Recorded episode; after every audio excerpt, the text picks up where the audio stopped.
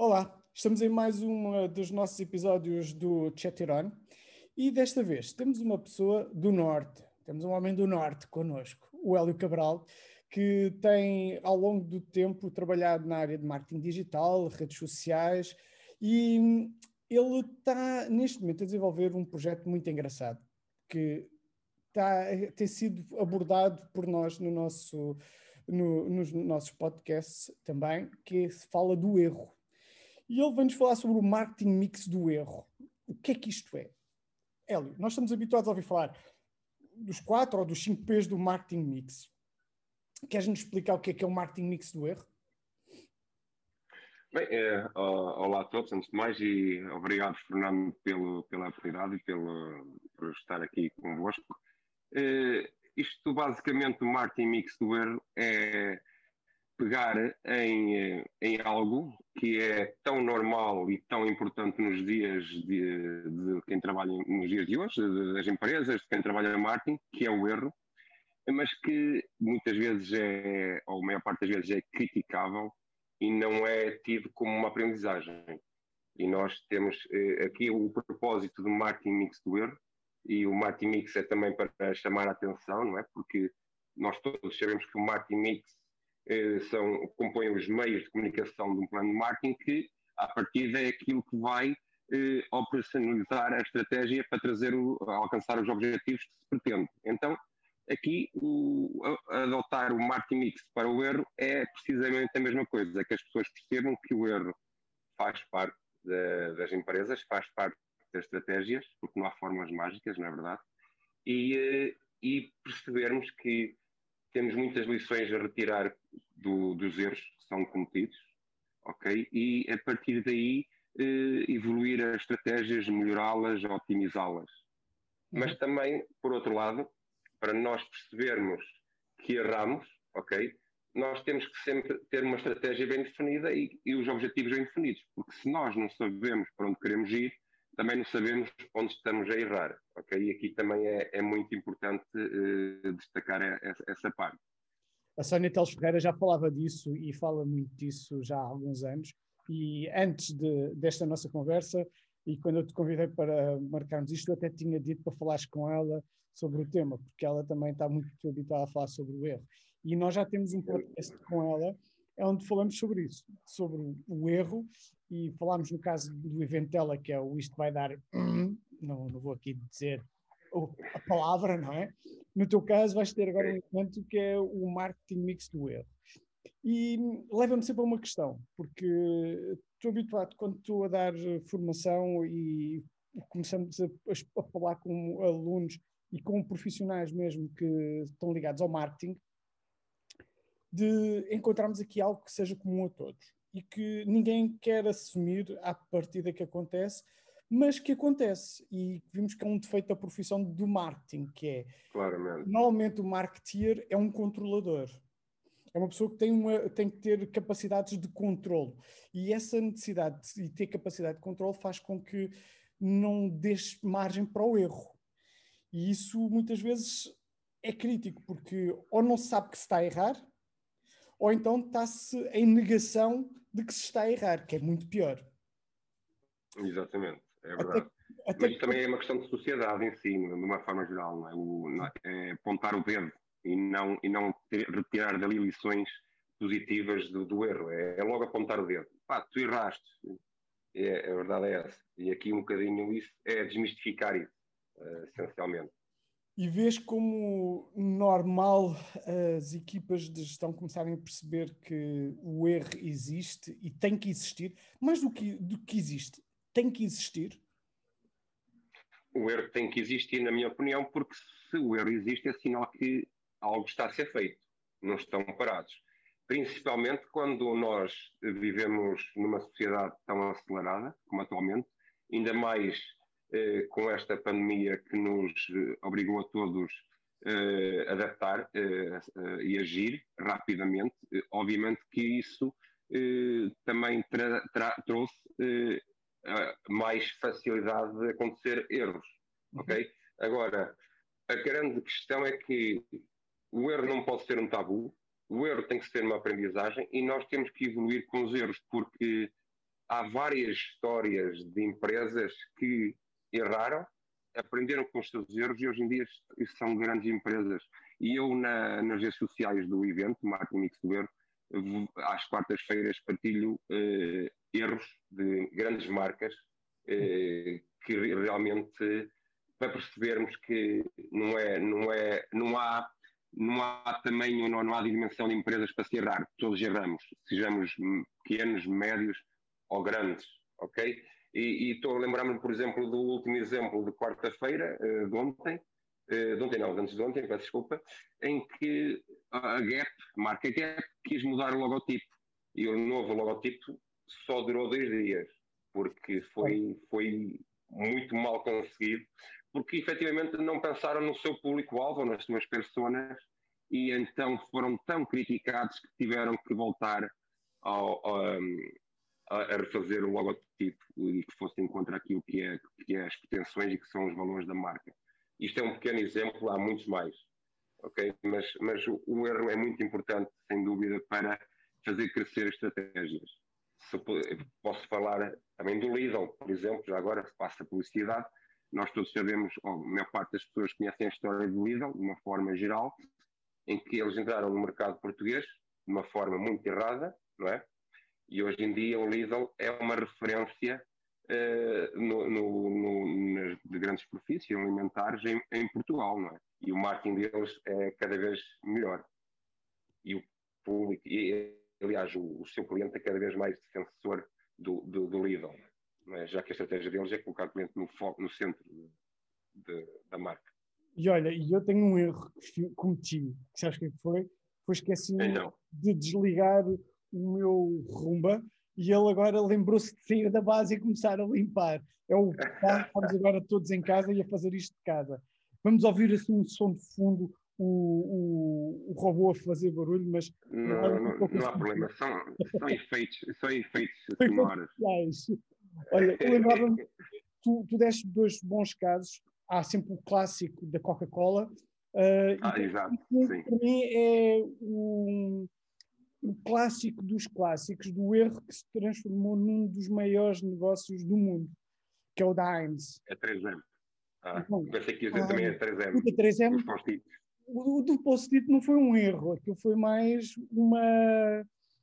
Foi uma um acaso. Foi um acaso. O da Heinz, não. O homem tinha perdido tudo, estava no desespero total, e de, porque tinha comprado imensas quintas para fazer, para plantar um, um, tipo de plantação que não estava a dar e de repente converteu aquilo tudo para tomate, fez plantação de tomate, começou a preparar o tomate e de repente conseguiu com o desenvolvimento paralelo que não era não tinha nada a ver com ele, é um desenvolvimento externo que foi da ferrovia nos Estados Unidos, conseguir entregar tomate concentrado para uma série de cidades e de repente resolver um problema de saúde uh, nos Estados Unidos, que é, a carne era mal uh, guardada e que eu vou deixar uma imagem horrível, que era muitas as pessoas estavam a comer carne verde porque não estava bem guardada e então utilizavam qualquer coisa para pôr em cima para lhe tirar o sabor.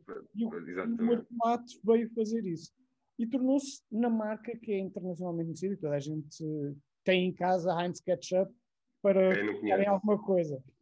Por isso é engraçado.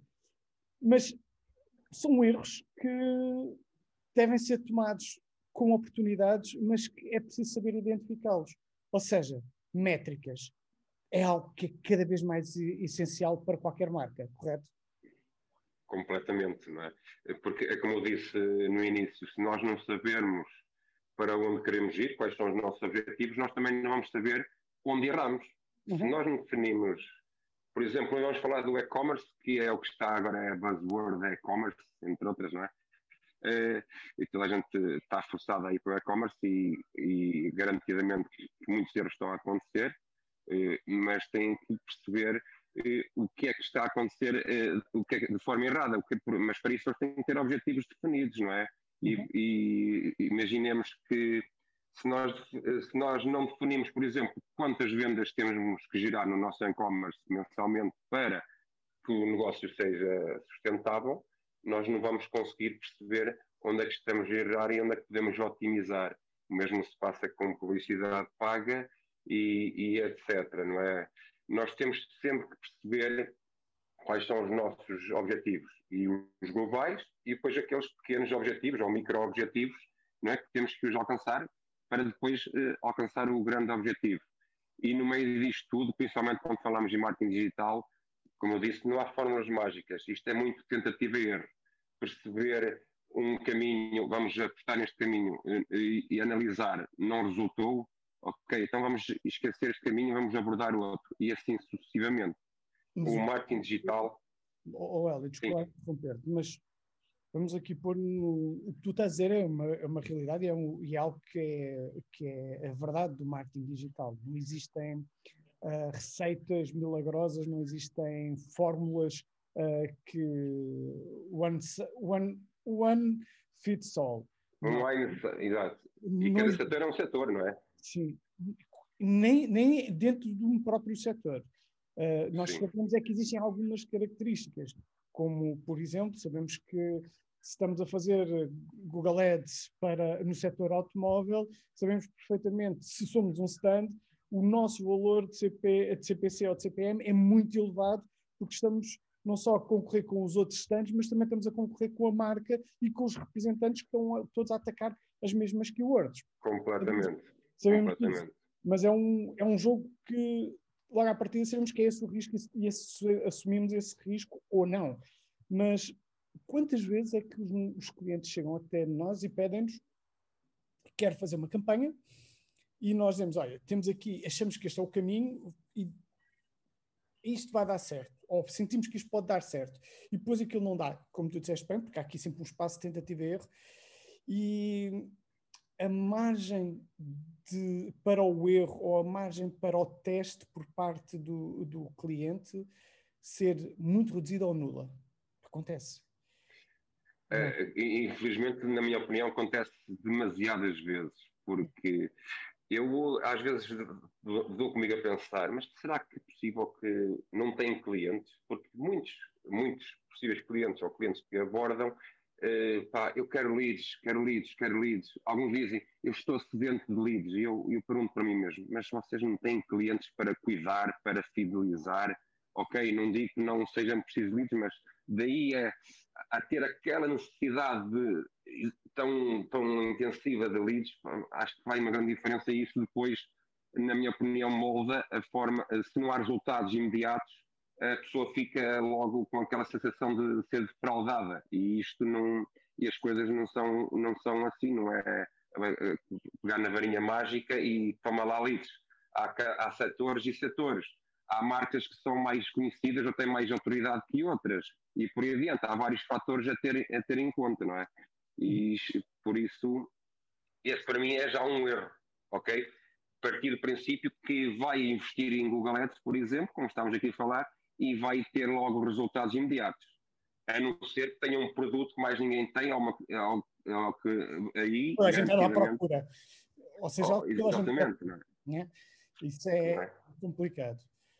Olha, eu sei que nós podíamos ficar aqui só falar deste tema e sem sair daqui umas boas horas. Mas eu digo isto a toda a gente, não sei porquê, mas isto é porque são temas interessantes. Creio que é por serem temas interessantes e que uh, temos tido sempre convidados que são apaixonados pelo que fazem. Tu és uma das pessoas que sabemos perfeitamente que é apaixonadíssima pelo que faz. Se, pegando no, no, conceito do marketing mix, do erro, se tivesses que dar três a quatro conselhos a um gestor de marketing, o que é que tu dirias?